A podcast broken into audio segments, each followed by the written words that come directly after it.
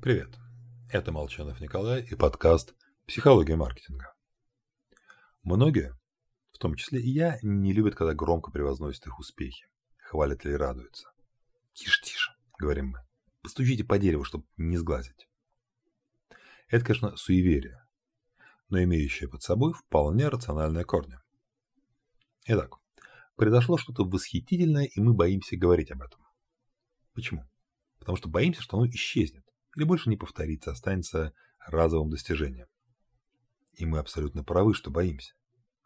Ведь если произошло что-то чрезвычайно приятное, наша рекламная кампания показала великолепные результаты, контент зашел на ура, велик шанс, что следующий результат окажется весьма посредственным.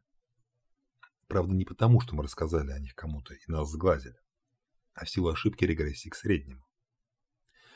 Это когнитивное искажение прославил Канеман. Его лучше держать в уме, когда происходит что-то выдающееся, как со знаком плюс, так и со знаком минус. Средние результаты называются так, потому что они наиболее распространены. Если у нас был сверхудачный день, нас схвалили, нами восторгались, завтра будет хуже. Просто ситуация вернется к среднему уровню. Верное обратное. Не ошибавшись, мы получили справедливый нагоняй.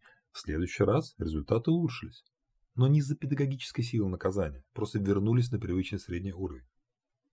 Никакие разовые результаты инвестиционного фонда, менеджера завода не должны являться поводом для особой радости и выписывания сногсшибательных премий. Разок повести может каждому. С вами был Николай Молчанов и подкаст «Психология маркетинга».